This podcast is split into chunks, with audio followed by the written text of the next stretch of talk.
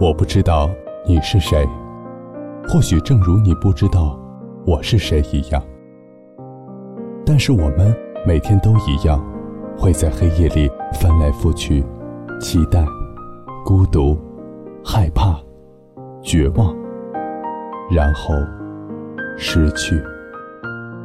那些故事里分明刻着我的影子，却从未提起我的名字。我想要给他一个拥抱，可那是一张我不熟悉的脸庞。嗨，欣然，你是认识我的，你明白，我了解，只是我们都没有说出来。这里是 FM 八七二零二午夜电台，晚安，陌生人。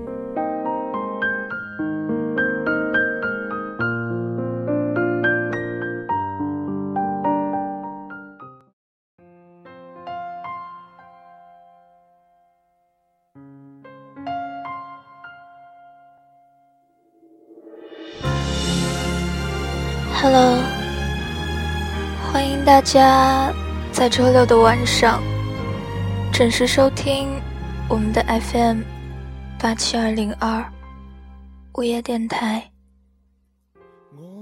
晚安，陌生人。我是这里的主播欣然。只要我出现。只怕你不变，亦连累你丢脸。你是我的。人生一世，每个人都会有感到很孤独的时候。在平常的日子里，会有人陪伴你。所以你就在热闹中度过了，不会觉得时间难熬。只有真正走到困境的时候，这种孤独才会忽然浮出水面，甚至会被无限的放大。尤其在感情失意的时候，孤独。甚至可以让一个人崩溃。此时此刻，二零一五年十月十一号十二点二十七分，你们听到的歌曲来自于陈小春《现世》，希望这首歌曲能够带给你们一个不悲伤的夜晚。晚安，陌生人。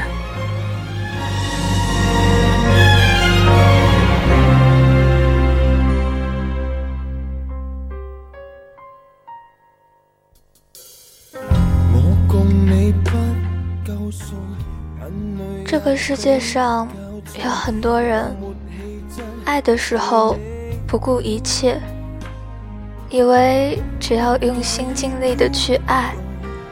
对方就会加以珍重，结果往往却是你越发的珍惜，对方越是冷淡。这个道理很简单，就像握在手里的沙子，握得越紧，流失的越快。有时候不如试着放手。你却发现，他更珍惜你了。感情里，付出和回报永远没办法平等，就是越看重，越失望；越平常，越美满。可能也就是这样，才会有结婚。来停止这样的自残。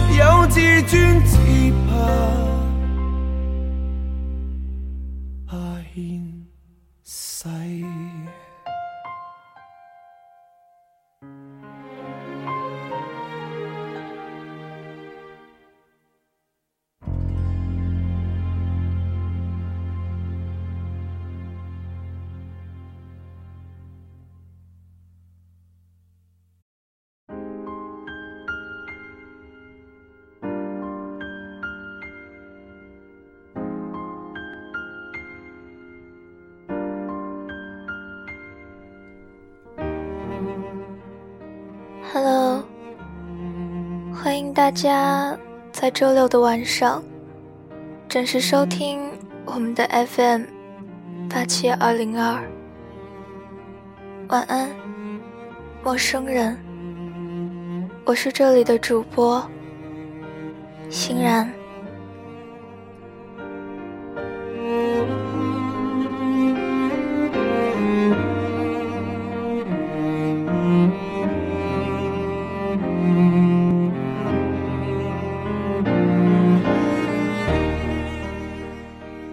水经常告诉我，有些事情不去做，你的梦想就永远都不会实现。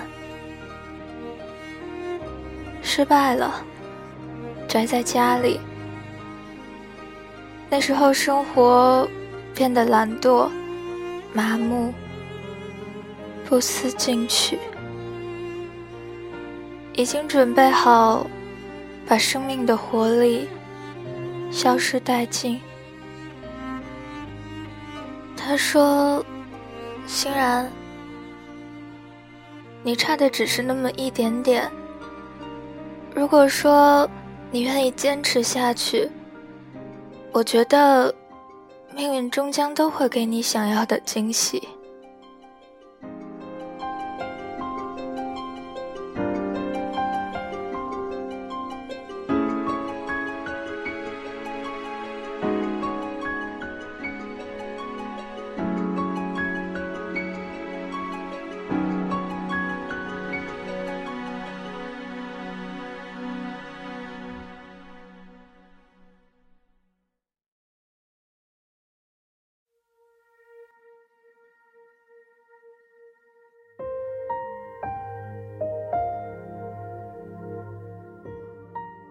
我觉得这些都是废话。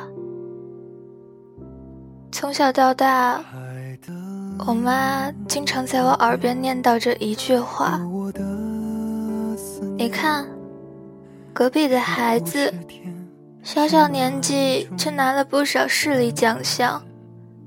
你看看你，整天就知道看闲书。”大体意思就是。隔壁家的孩子什么都好，而我什么都要和他看齐。那时候我就恨透了隔壁家的孩子。我理解妈妈的良苦用心，她希望我向优秀的人看齐，从而能变得也优秀起来。为此。他还专门将隔壁家的孩子请到家里来，好让我好好学学人家。奈何，我还是对书籍更感兴趣，所以我们基本没有学习上的交流。我看书、写书，他看我写的书，在交流我想看的书。总之。辜负了妈妈的一片苦心。最美的颜色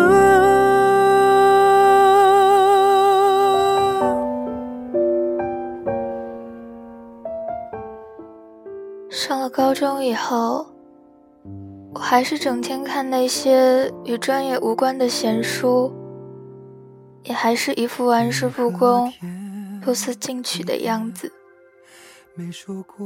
所以每逢过节，妈妈还是会把隔壁家的孩子挂在嘴边。你看人家刚一开学就拿了奖学金，你看看你，你看人家利用课余时间去参加社会实践。这次暑假，连学费都挣够了。每次妈妈说起这些，我都撇撇嘴，一副不高兴的样子。哦，隔壁家的孩子很厉害，他妈妈也很厉害，能生出他这种孩子。可你一点都不厉害，所以你才生出来了我，跟我没有关系。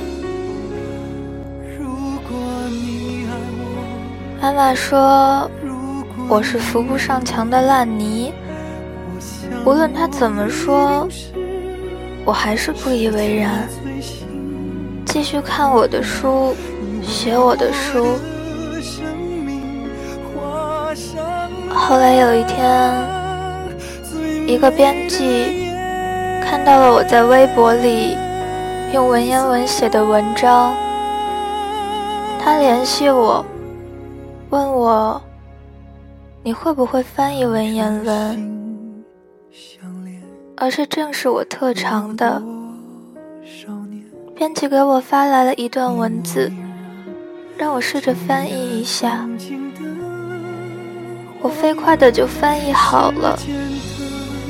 对方看到后很满意，随即问我要了地址，要跟我签合同。收到合同的时候，我发现我竟然也能靠着翻译挣够学费了。放假的时候，我兴冲冲的将出版商的合同拿给妈妈看，他破天荒的表扬了我两句。正当我沾沾自喜的时候，他又和往常一样，开始数落我，说：“哎，你看看，隔壁家的孩子太优秀了，都已经找到工作了，那工资相当的可观云云。”听得我气得不打一处来，妈。我是你亲生的吗？我是个学生，他都跳级了，你怎么老觉得别人家的孩子好？再次回家的时候，我把自己写的书带了回来，妈妈看到后合不拢嘴，而他习惯性的说到隔壁家的孩子，却久未提起。我十分诧异，后来我才知道，隔壁家的孩子在单位受了打击，辞职回家了。原因是和同事处理不好关系，太高傲，太爱炫耀。很快，我出了第二本书，每天晚上都在不停的写。有时候写起来，饭也懒得吃。几个月下来，发生了很多事情，竟然瘦了好几十斤。那时候妈妈出差回来，见到我的样子，眼前一红，就抱着我，问我想不想留在家里，回学校继续当个差学生。这样不用去上班了。我说我不是上班，我就是想写东西。我从小就喜欢，如果这些累我扛不下来，真的踏入了社会，怎么办呢？但我却没有想到，他说，大不了和隔壁谁谁谁的妈妈一样，我养你一辈子。这时候我才知道，隔壁家的孩子自从辞职以后，就再也没出去过。他有次来我家串门，临走时跟我说：“然，有些事情不去做，我想梦想真的永远。”就不会完成了，失败了，宅在家里，生活变得越发懒惰、麻木、不思进取，甚至将生命的活力消耗殆尽。他说：“欣然，你差的只是那么一点点，只要你愿意努力，坚持下去，命运就会给你想要的惊喜。可我不一样，我的一切都不是我所喜欢的。”我只是去做我应该做的事情，别人认为我应该做的事情。那个隔壁家的孩子就是秋水，秋水是我的伪发小，和我在半道认识，家住得很近，结果越发的熟悉。可我因为嫉妒他。所以一直懒得理他，可是我却没有想到，他居然也嫉妒我，能有自己喜欢的事情。那天我跟他聊起来，才知道为什么在朋友之中，我和他们的关系忽近忽远。他们很疑惑。为什么我没有在公共场所把头发梳起来？哪怕是炎热的夏天，我也要散着一头乱发。后来发现了这个秘密，所以就对我另眼相看。家长呢，也就不让他们和我有来往。我有十一个耳洞。我也不知道散着头发的时候，有可能露出来。这是一个耳洞，代表了我十一次的忍耐，十一次的扛得住就扛，扛不住就死扛。其实我那么努力了，最后也没有逃过最差的结果。我说。我真怕哪天就把自己的失败给忘了，所以就想在自己身上留下个标记。我最喜欢用这种变态的方式缅怀过去，也不知道自己是冲动，还是不懂得怎么爱惜自己，也不能说执着。如果说。在受到打击的那一瞬间，你可以把这样的失去当做失去了一个旧的玩具那样的轻松随意，那只能说明你真的没有去在意过，没有去用心过。我问他：“可是你学习那么好，又那么一帆风顺。”你现在跟我说累，是不是有点不厚道？他摇了摇头。其实我失去太多光阴了，欣然。其实我明明自己也有一个梦想，我就是喜欢画画，而且我也有天分，不用任何力气。几乎就可以过得比现在快乐。有的时候幻想，所以一而再、再而三的逼着自己发疯的学，最后学成了一个疯子，就靠着这些赞许和默认的眼光，默默的长大，直到大家从五湖四海去到了一个城市。在开始做一个社会上的流动体。那时候，才发现，有的人坚持了梦想，没有成功，可还是从事了这样的事业，无怨无悔，继续坚持。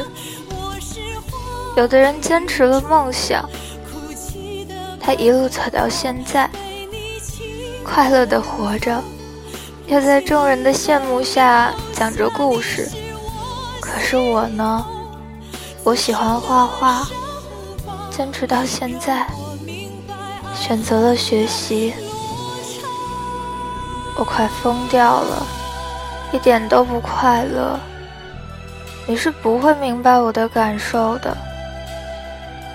这十年的光阴，几乎就是整个儿童时光，加上整个青春。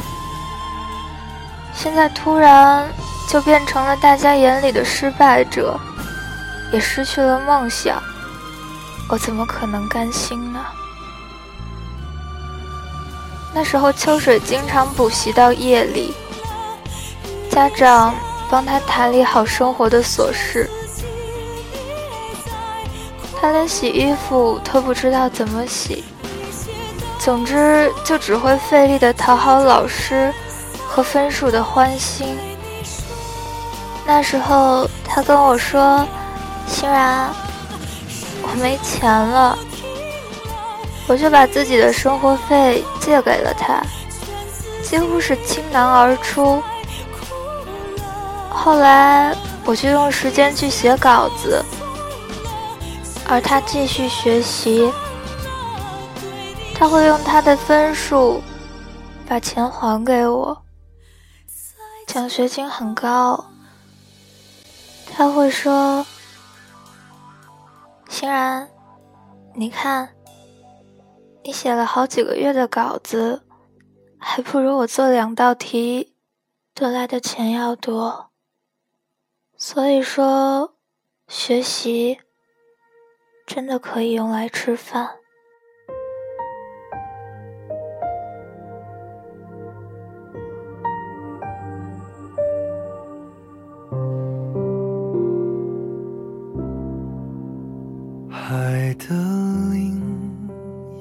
时候，他成绩优异，被选到图书馆里，当做管理员，给同学讲题，还可以挣到小费，小费很多。他早就知道的。那时候，他会笑着说：“你看。”你辛辛苦苦跑到书店买的书，我都可以随便的翻。后来，他挣钱的频率逐渐提高，学习成瘾，一点鸡毛蒜皮的小事就能让他大打出手，因为影响他情绪。他是高高在上的人。后来搬出学校，他跟朋友租了房子。有一次回来，朋友看见他坐在地上使劲哭，屋里都是狼藉。后来问怎么了，才知道是失恋了。最后一次见面，那个女生在和别的男生吃饭、接吻。那个时候，他问我：“欣然，这几年青春，在我学习的时候，你们居然都成了恋爱高手，我真可悲。”那个时候，他去上班。忽然就晕倒了，被送到了医院。医生说他的胃很不好，以后不要再吃那些垃圾食品了。他吃了一年多的泡面，因为不和妈妈住在一起，他不会做饭。他身上的衣服都洗得起球了。因为不和妈妈住在一起，他不知道洗衣机要怎么用，只能用搓衣板不停地搓，包括掉色的衣服，被他合在一起，染上了白衬衫。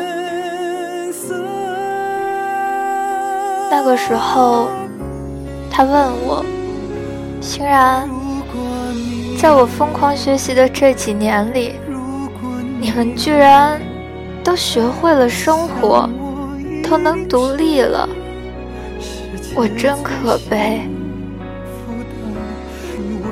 后来我登录 QQ，秋水当时刚好在线，我跟他抱怨：“妈的！”我最近写书写得很烦，这会儿也在吃泡面。他发了个笑脸，别太拼了，容易失望的。我说没事的，我慢慢来，我知道自己想要的位置。他说，如果你努力了，最后依然没有得到你想要的位置呢？我说，大不了回家养养伤，再出山呗。他说，别回家，家里太安逸，回来就出不去了。我说不会的，因为我知道，人就得学会承受一些东西，比如失望。也要去看清一些东西，比如自己。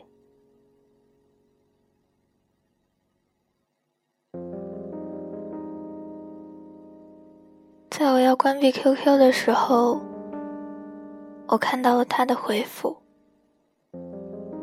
你可真是个好姑娘。”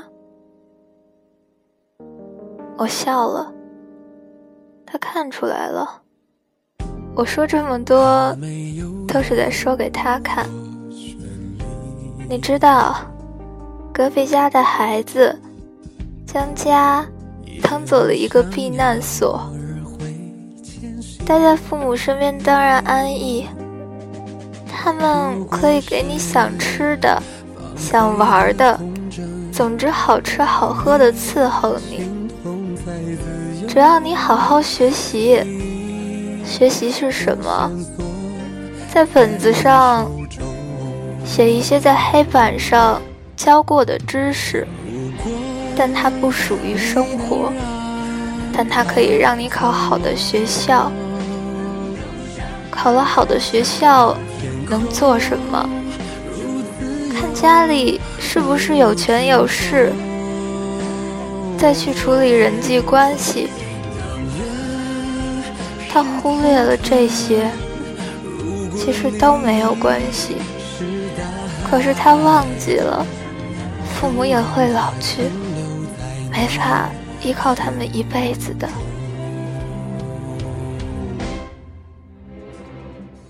过《虚有降魔篇》的人，应该都记得，这部片子所讲述的经历，就是主人公没有任何本领。只拿了一本儿歌三百首，却想感化所有的妖怪。他声称自己是驱魔人，在降魔的过程中，也怀疑自己的能力。可师傅告诉他，其实你差的只是那么一点点，一点点是多少？师傅始终说，就是那么一点点。其实他说的那么一点点，就是一点点的勇气，一点点的努力，一点点的决心，加上一点点的天分。只要你对自己有信心，就去放手做，坚持走下去。这些话都可以忽略，最重要的。只有两个字，叫做兴趣。有多少人就是秉承着这样的信念，走了条歪路？他们看到了这些人的努力，却没有看到前提，前提是兴趣。兴趣就是最没有希望的事情，就是只要有一个勇敢者坚持去做。到最后有可能会成功的希望，我们从小被灌输一种观念，大家都一样，只要你肯付出，就会有回报。其实我们误解了这句话，不是付出了那么一点点就有回报，而是不管遇到什么挫折，你都要对你当初的兴趣坚持不懈、不放弃的付出，才有可能取得你想要的成就。兴趣可能就是这么的神奇。它可以让你忽略这些累的地方，关键是在选择之前，你就找准了自己的位置。你的爱好如果是吸毒，无论你凭借怎样的努力，乃至一腔热血，向公安局前去演讲自己的理想。最后你也会被枪毙，就如隔壁家的孩子一般可怜。他问我：“你说，为什么对生活失去了希望，就一直起不来了呢？”最初，我们都摔过跟头。可是，无论跌倒多少次，都能爬起来的人，才会抓住成功。我说，如果学习会有好和坏的差距，证明它也存在成功与不成功。会有差学生也很努力，可就学不好。这个世界不太公平，对你我都一样。所以，如果选择我不喜欢的学习，有可能失败，那我为什么不去选择我喜欢的东西，有可能成功呢？他笑了笑，低着头，摇摇晃晃的。拿着个啤酒瓶，站在路的对面。那个时候，他已经不是原来的他了。后来他打了一个耳洞，跟我说：“这是所有悲伤的源头，以后要去做想做的事情。”这样的离开是解脱。他说他很快乐，可是这样的快乐没有办法挽留已经浪费掉的青春了。我说别这样，不回头看，回头看的话，可能那些受过的伤。流过的眼泪，还有那些奋斗过的日子，你都会发现，无论他们成功与否，最后你都会成为自己最想要成为的人。也许，也许，这才是你刚刚开头，也是故事的开头。他点了点头。在我上高二这一年，他也如愿以偿的考上了中华美院。前两天我问他：“你以后如果挣不到钱怎么办？”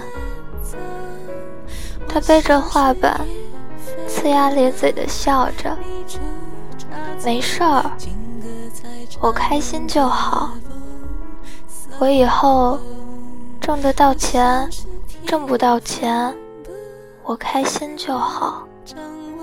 我养得起自己就可以了，我开心就好。